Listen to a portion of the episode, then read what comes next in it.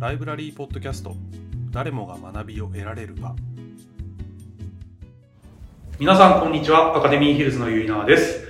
えー2023年も、えもう2月となっています。年の始まりは過ぎるのが早いという言葉としてえー1月は行く2月は逃げる3月は去るという言葉がありますが、えー皆さんご存知でしょうか？えー1月は新しい年が始まりえー2月はいつもの年より日数が少なく3月は年度末や新しい生活の準備などこの時期は特に忙しい時期であるということから1月2月3月の頭の文字を取って行く逃げる去る。1月は行く2月は逃げる。3月は去るという表現をしたそうです、え年を重ねるたびに本当にそうだなと、え毎年実感しています。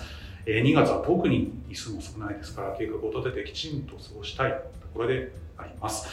えさて今回はライブラリーメンバーの皆様からえー本のことやイベントのことなどえーライブラリーに関してもいろいろなご意見、ご質問をいただいておりますので、えーポッドキャストチームでお答えしようという回ということでお送りいたします。どうぞよろしくお願いします。よろしくお願いしますよろしくお願いします。えースタッフの、えー清水、高橋、伊藤で、とゆいなでお送りします。お願いします。はい。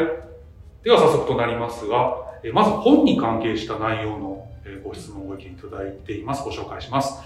え今読むべき新刊書籍12冊、いつも楽しみにしています。えー普段自分では手に取らないような本を紹介してくれるので、え読書の幅が広がります。というわけで、はい、ありがとうございます。えこちらはですね、ライブラリーの選書をしてくださっている小林真美さんが、毎月今読んでおくべきということで、12冊の本をご紹介しているウェブコンテンツです。ライブラリのコンテンツの中でも特に人気の高いものとなっています。小林真美さんは、月に200から300冊の本を選書され、それがライブラリーの初段に並びますが、その中から、今月はこちらということで本をセレクトしてご紹介をしてくださっています。まだご覧になっていない方はぜひチェックしてみてください。はい、えー続きましてそんな本に関してこんな内容のものをいただいています。えー毎月の選書のコンテンツは参考になるので必ずチェックしています。はい、ありがとうございます。えー今読むべき新刊書籍12冊以外にも、えーライブラリーではテーマに沿った内容で、えー紹介する、えー書籍記事ですとか、えー販売された本をご紹介する売れ筋本、あと、私、えー、ユイナーがえー書いている、えーライブラリーの書評というものがあります。えーそういったえー様々な本を紹介するコンテンツっていうのを、えーウェブでご覧いただけるようになっています。例えばですね、1月の書籍記事というのは、2022年年間ベストセラーということで、昨年2022年にライブラリーで販売された中での、特に売れた本何冊っていうのを紹介させていただきました。その中で2022年にライブラリーで一番売れた本っていうのは、推しエコノほんとよく聞きますよね。推し、推し活。推し活、は推しエコノミー、推しというまあ活動が、えー経済に非常に大きな影響を与えているといったような内容を扱った推しエコノミーでピンクのえー表紙ですごく目に留まる本、こちらが一番ライブラリーで売れた本なんですが、えーそんな急にメンバーの皆さんに聞きます。えー皆さんの今の推しは何ですか？高橋さん。いあの本当にあの周りでは結構推し活してる人結構いるんです、友達とへかその YouTuber がすごく好きで。でライブのたびにこう地方に自分も行くみたいなすごくあの YouTuber のライブ？そうなんです。こう、あの、本業は多分歌を歌ったりする、あの、はい。グループで歌を歌ったりしてて、はで、すごくそれにハマってる友人がいて、へその活動を見てるとなんか楽しそうで、なんかそういうのがあったら私も楽しいんだろうなと思うんですけど、本当になんか寂しいくらいなくって、そういうこう熱中するようにできるような、はあの、推し活的なものがなくて、はい。さっきちょっとあの、始まる前に、しあの、清水さんとその、あの、インスタにいろいろおすすめされるっていう話を今してたんですけど、はい。私はなぜかあのニュージーランドのあのラグビーの前にあるあのハカの動画がすごいおすすめされて見てたんじゃないですか？そうそうなんですよ。見てたんですよ。一時期すごくああ、の。目に留まってずーっと見ちゃってあのなんていうんですかあのマオリ族はい。の表表情とかありますよね。一回見ると迫力あり迫力ありますよね。なんかもう舌出してとか。はい、ああ、そうですね。目はい、がギョロッとこうギョロッとしはいてもうあれに引き込まれちゃって、うんずーっとインスタでリール動画を見てたら、その気づいたら。気づいたらもうあの博多駅になってっていう あの状態です。これはまあ推し活とはちょっと違います。もしかしたらはいそこから始まるのかもそうですね。しれないですね。あ、すごい。あ、それはなかなか。実際にニュージーランド行って見に行っちゃうかもしれないじゃないあ、そうですこれがね。今年もしかしたらラね。グビーのワールドカップありますありますあります。私そうかも。博多県あるかちょっ博多駅まだ。生墓を見にああ、いいですね。今年の目標の一つと帰に。ってきたらちょっと私表情がすごい豊かあになるかもしれあないですけど。やれちゃうかもしれないですね。やれちゃうかもしれない。マスクの下で隠してそれは面たりはい。白い。なのでちょっとあはい。推し活としては。はい。はいは始めたてい。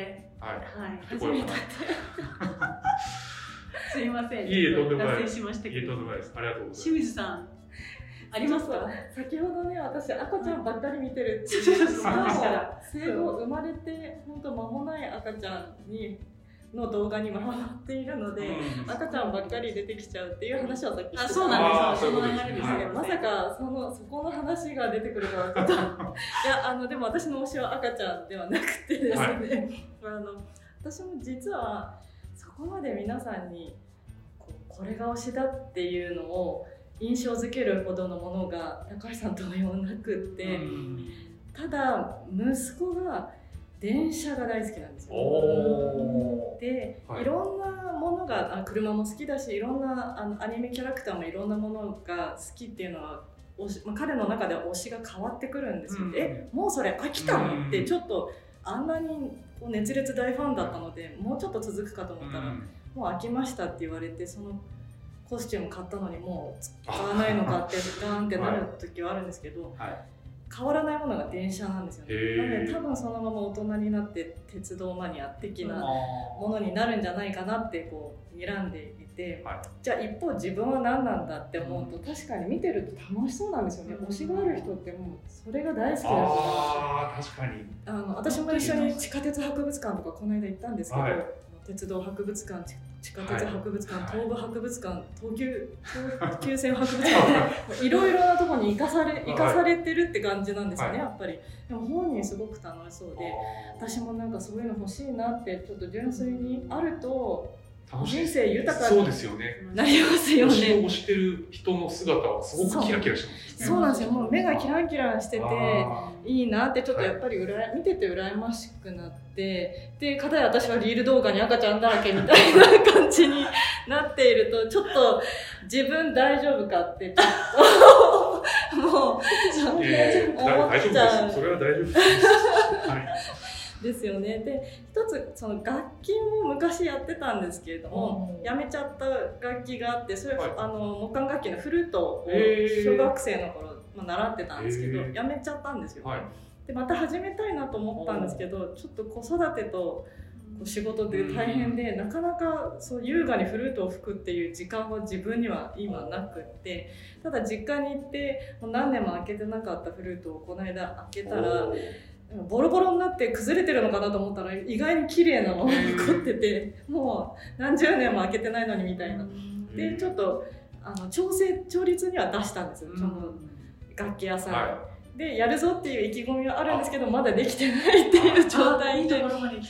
そうなんです。あと一歩のところであの、まあ、その子供がもうちょっと手手がかからなくなったら楽器の演奏をして、まあ、そのそういう楽演奏団みたいなのがローカルであったりするじゃないですか、うんそういうところに入っいてあそのフルートの演奏とかをそのオーケストラのこう一員としてやれたらいいななんて思ってるんですけどまだそのースタートラインに立てあ立てていない。のですね。と。もうちょっとですかね。もうちょっと高橋さんはその頃こニュージーランド行ってるかもしれないですね。うあじゃあセッションセッションして。コラボして。コラボして。コラボちょっとフルートってコラボできるのかよくわかんないんですけど、すいません。すいません。はい、ちょっとあと一本のところですけど、その推しに行きたいなとは思ってますけれどっていうところですね。いいですねフルートぜひそこは一歩、まあ、そこまで来てるんだから開けれてね調律まで出してもう帰ってくるじゃないですかあもう帰ってきたんですあ帰ってきた帰ってきてであああ。のまだやってないんです。だからちょっと。もうやろうと思えば。そうなんですよ。あと一歩なんですけどなかなかはいその一歩が踏み出せずなるほにいます。どわかりましたありがとうございます。フルートぜひあの今度じゃあこのポッドキャストのオープニングナンバーフルートああ、そうですね。ちょっとすごいプレッシャー今来ましたね。ちょっと。あちょっと言っちゃいましたけど、はい、皆さん楽しみにしててください。はい、じゃあ、と伊藤さん、僕僕言っていいですか、あはい。僕の推し。あどうぞいいですか？僕あの、音楽好きですごい聞くんですけど、まあ、いろんなのを聞くんですが、幅広く。最近知ったのが、もう結構流行っては、その巷では流行ってるんですけど、VTuber のジャンルで、ピーピーナッツくんって知ってます？えアニメ？アニメっぽいキャラクター。あの黄色いキャラクター黄色いキャラクター。あれ知ってる？なんか見たことある見たことある。でもなんかちょっとわからないです。ピーナッツくんっていうまあキャラ VTuber キャラがいてでそれちょっと前に知ったんですよ。え何これと思って見たらまあいっぱい YouTube 動画が上がっていてで、まあ、音楽曲もあってアルバム3枚ぐらい出してるんですよ。でそれで聴いたグミの曲があってグミがすごく美味しいっていうことを歌ってる曲があってその曲がめちゃめちゃ良くてあ何このいいんですかいいんです僕好きです。あちょっと衝撃であのえこの曲何すごいいいじゃんって思ったっていう話なんですけどその音楽まあいろいろね新しい曲聴く中で以前キャリーパミュパムをパミュパミュを聞いた時に衝撃を受けたんですけどこれすごいと思った。のと同じぐらいのすごい感じをピーナッツくんにおいてはしてでぜひあの YouTube とかで動画あるんで見ていただきたいんですけどそのまあグミの好きグミが好きっていう曲は、まあ、ふざけてるというかふざけてる。だったりとか悪ふざけすぎてるんですけどその過ぎ方が突き抜けていてでなんだ歌詞リリックとかもすごく良くて音楽もすごくよくできてるんですよ映像もすごくよくできてて。かっこいいです。かっこいいんですよ。うん。ねかっこいいんですね。かななんかもう突き抜けてかっこいいんですよ。っていう感じのやつでああこれはもうちょっと時代が新しいなという衝撃を受けてちょっと推したいなとは思ってます。でなんかどうやらピーナッツくん界隈にはそういう技術を VTuber とかうん。映像とかのすごい腕を持った人たちが集まってるらしくてライブとかやったライブ映像があるんですけど後ろとかに出てくる映像とかすごいんですよ。なんだこれみたいな。でそういう感じで結構今流行ってるそうなんですがライブ映像を見るとピーナッツくんがただこううろうろうろうろしてる。っていう感じそのギャップもまたなんか面白いっていうのでああもうこういう時代なんだっていう衝撃を受けたすごいてい。う今検索しちゃいました。た。グミ超うめえ「グミ超うめん」っていう曲なんですけど、まあ、なかなかふざけてますなんか本当着ぐるみのそうですそうです。ピーナッツくんがこうランウェイを歩いてる感じの。へー。これよくできてる。んでちょっと見ていただく。まあ合う合わないもあると思うんですけど。えー、見てみよう。だろうこれっていう感じのことはあったというピーナッツくんです。へー。それこそ僕もゆいなおさんにピーナッツくんを勧められて聞いて、へー。もう今たまに聞いてます。けど、やっぱりちょっとなんか頭に残っちゃうんで、中毒性があるんでちょっとあるんですよねそういう系なんですね。で短いんですよね。ずっと。2, 分ちょっとなんですよね曲自体。ぐるぐる頭の中回る系ですね。そう。でうちの子供まだ10歳ぐらいですけど勧めたらすごいいいって言って。子供向けなんですか？なん何向けなのかよくわかああそうなんですんない子供が聞いてもでも今子供って YouTube とかすごい見るのでうん。慣れてるんですよねなんか。だから自分でもう掘って掘っていくというかうん。気づいたら僕より詳しくなってるとかことが起こるのでそういう世界だなっていうのを非常に実感しましたというすごい。感じです。伊藤さんどうですか？僕もそうですね、特に何かこれをしているっていうものはないんですけど、ただまあ、なんか多趣味というか、うん。僕はなんかそれこそ YouTube も、まあ、よく見てるし、まあいろんな漫画であったり、はい。なんかいろんなコンテンツであったり、うん。まあそれこそ今ライブ配信アプリっていっぱいあってライブ配信であったりとか、なんかそういうものを結構いろいろ見るのが好きなんですよね。で、その推しっていうところの界隈では結構有名な言葉で、推しは押せる時に押せっていうあ言葉があるんですけど、まあ、それ僕すごいわかるんですけどその何か活動をされている方がいらっしゃる。僕の場合はそうなんですけど活動されている人があこの人好きだなって思ったらなんか投げ銭をするんですよ。結構僕そんな別に高額な投げ銭をするわけじゃないんですけどそれこそ YouTube ライブやられてたら何百円とかでも投げ銭をしたりするんですけどそれってやっぱ活動してる人が自分の活動をこうお金払ってまで見てくれてるというかその人の活動の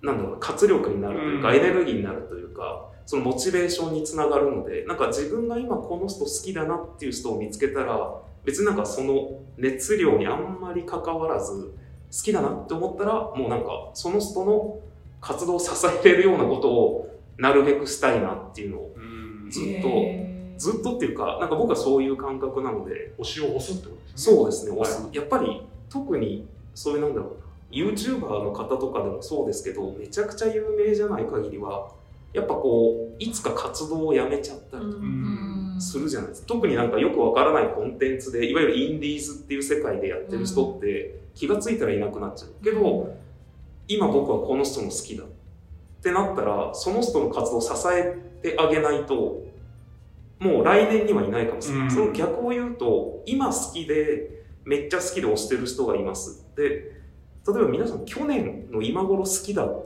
たコンテンツうん。今まだ好きなものありますかみたいな。なんて言うんだろうな。本当に好きな期間って多分短いんですよ、僕が。その人を好きっていう期間がだからこそ好きになったらなるべくその人を支える、まあ、支えるっていうほど支えれてはないんですけどただモチベーションを上げてあげるっていうことができるのでうん。作品出されたら、まあ、なるべく買うしっていう証って感じですか？好きな証みたい。好きだ。あなん違うんですねまた。本当に結構僕が今までそういういろんな人を見てきて活動やめちゃう。うんっていう人ってもう本当たくさんいるんですよね。そのうん。いわゆるメジャーにならずに。で活動をやめちゃう。あこの人の作品好きだったのになんでやめちゃったんだろうなって思ったらやっぱ金にならない人とかっていうかどうしても活動するのにお金は。あとやっぱなんか再生回数伸びないしモチベーションも上がらないしみたいな。でそこでいや僕があの時一回再生してたらとか その僕があの時本当に1個でもなんか作品買ってたらとか投げ銭100円それこそね投げ銭システムって今いろんなものにあるけど、まあ運営さんとか、まあ、それこそ大元のプラットフォームに何割かうん。取られ取られてっていうか引かれてその方に入るのにはな、まあ、2割3割4割5割まあいろいろ割合があると思うんですけどただやっぱ活動を続けるモチベーションにはなってほしい。うん。その人が、まあ、逆を言うとちょっとダメかもしれないですけどね。僕みたいなのがいるからその人が辞めるタイミングなくなっちゃうかもしれないですけど。はい。そのその人が本当に一日でも長くたとえ僕はもうこの人のこと来年は好きじゃないかもしれない。下手したらもう来月には違うものを好きになってるかもしれない。そうですよね。けどまあなんか自分が楽しめてるのは今この人この人のおかげで僕が今楽しめてるんだなっていうのは間違いないので、だから本当に少額でもいいので、はい。何か投げ銭をしたり何かグッズを買ったりっていうことをやりますね。なんか推しっていうものを見つけるとなるべく再生したりとか。なんかそそううすると推し活ですね。そうあのいや私なんか推しなんか一つの推しって意外に儚いんだなって今聞いてて僕もの感覚がそうですね。多分他の人とかねもう本当何十年とかも同じ作品を追いかけてる方もいらっしゃるし、うん。同じまあアイドルの方であったりとかをしてる人もいるんですけど、僕はなんか性格的に飽きやすいので飽きやすいからこそなんだろう今楽しませてくれているこの人は今しか僕はこの人にうん。え感覚なんかすごいその考え方なんかもう自分は飽きやすいから。そう飽きやすいから。こそ楽しいっていうこと。をそうですね。でやっぱりその先ほどねおっしゃられてましたけど推しを推してる時ってめっちゃ人生楽しいあじゃないですか。だから好きな人になんかやるってやっぱこっちもちょっと幸せになるしはこっちの人生がちょっとワクワクするので、い。は今好きな人に対して今自分がなるべくできることを。その裏にはもうる明日にもしかしたら飽きちゃうで飽きちゃうかもしれないけど今は僕はあなたのことすごい。その裏にはっていうところがねまあ僕なんですけど。ねなんでだろうこのグッとくる。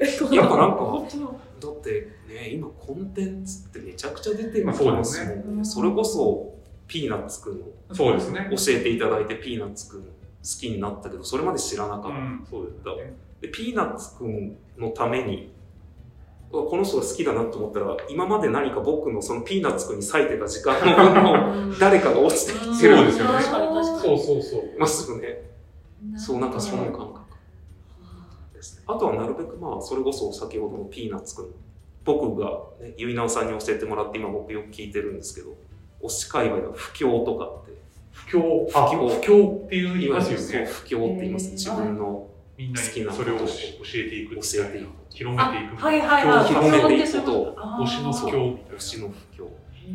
だから僕は今、ゆいなおさんに不況されて。すごい布教活動っていうかね宗教的な。まあでも結構推しの世界がそういう人たち。そうですよね。確かに。だからツイッター、例えばツイッターとかってやっぱりそういうものを自分が検索とかしなければ全然出てこないじゃないですか。あ、そうですね。それによってし例えばそういう検索をしたとしたらそういう世界がブワーッと広がっていたりとかってあるわけで今ってそういうのが広がりやすいそうですね進めやすいなんか自分が本当になんか新しいものを見つけたらすぐそこに飛びついちゃう。ん。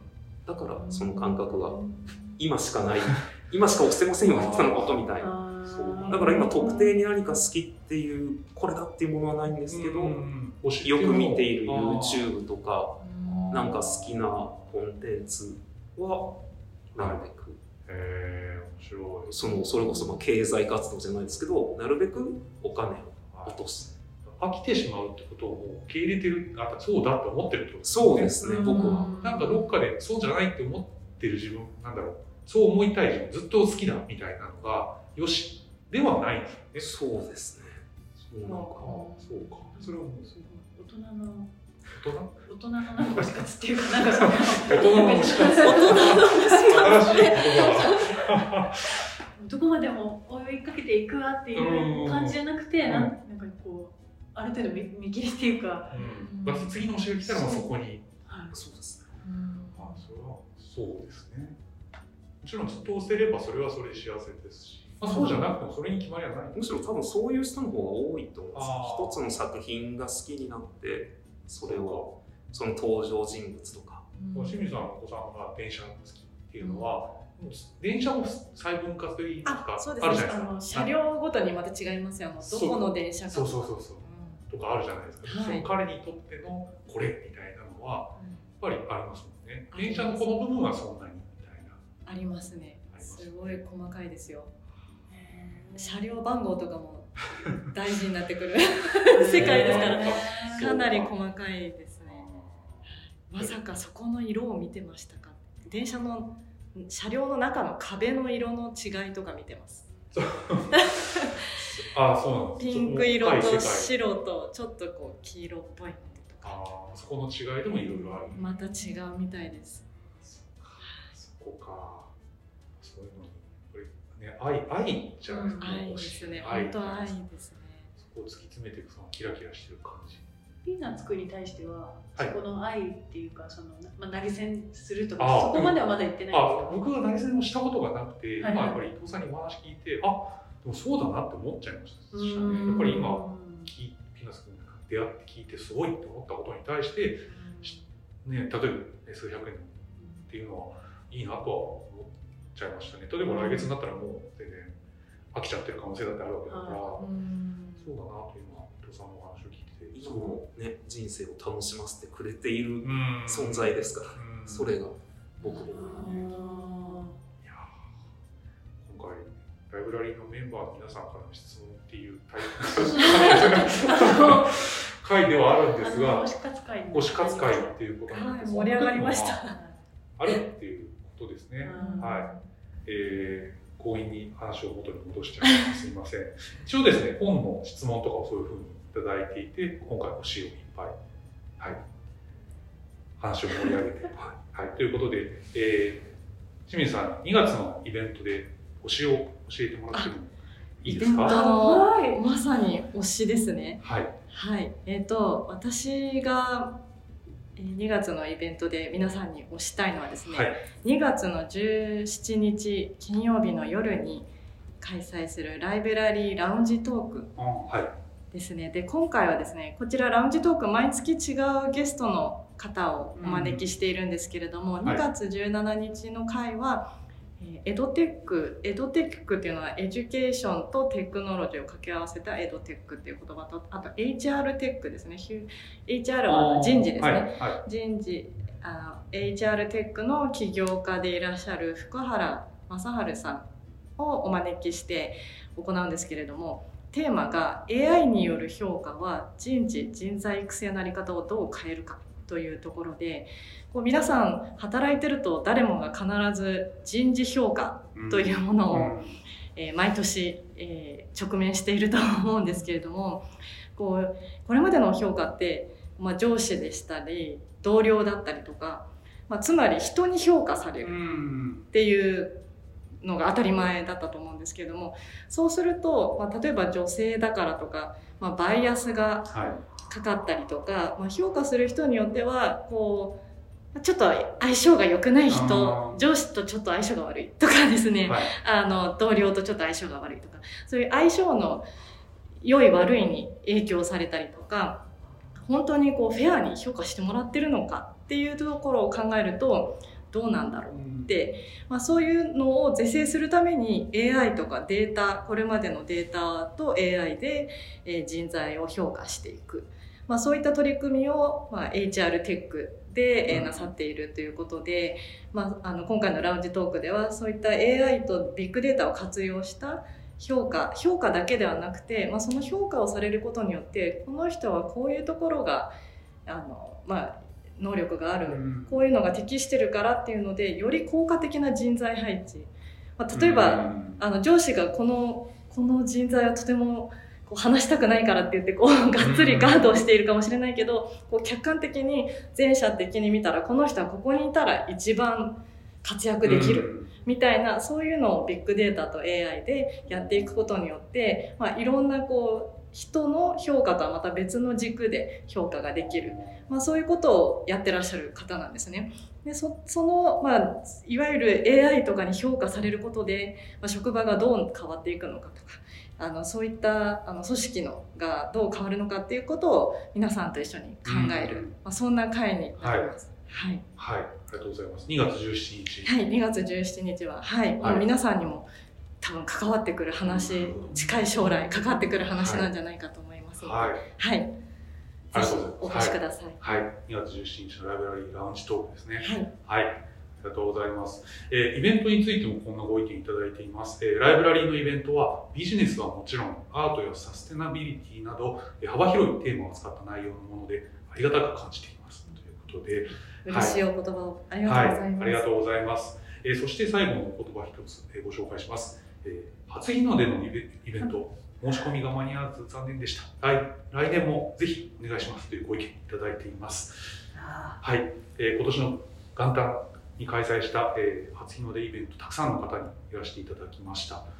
えー高橋さん、ちょっとお話を伺ってもいいですか？あそうなんですあの今年初めて元旦に朝の6時半から7時半えっと、ライブラリーのあのラウンジ49で初日の出を見ようというイベントを行いましてあのすごくあの初めてだったのでどれくらい人が来てくれるかなっていうので、あとはその今回ゲストの方も例えばご家族だったりとか一応施設としては、はい。まあ、20歳以上のはい、あの方が会員なんですけれどもあのお子さんもうん。OK だったりとか、いろいろそういうあのことをしていたんですけれどもびっくりするぐらい申し込みがたくさん、はい。あのありまして、はい。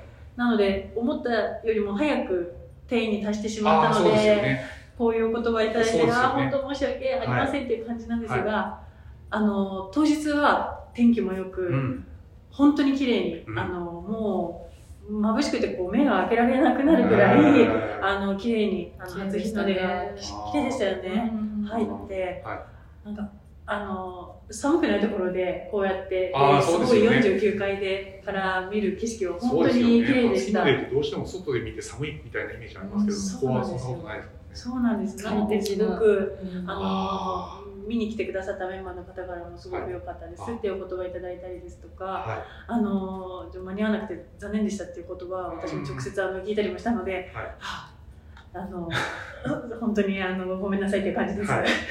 はいはい、そうですね。えーぜひまた来年も。そうですね。また機こ会がはいお言葉いただいたのではい、はい。ありがとうございます。えーそんな、えー本やイベントの、えーことについてご意見、えーご質問いただいていました。そんな、えー内容のご紹介をする会として、えーお送りしました。えーもし他にも皆さん気になることなどありましたら、えーポッドキャストの概要欄に、えーお問い合わせフォームありますので、そちらからぜひ気軽にお送りいただければと思います。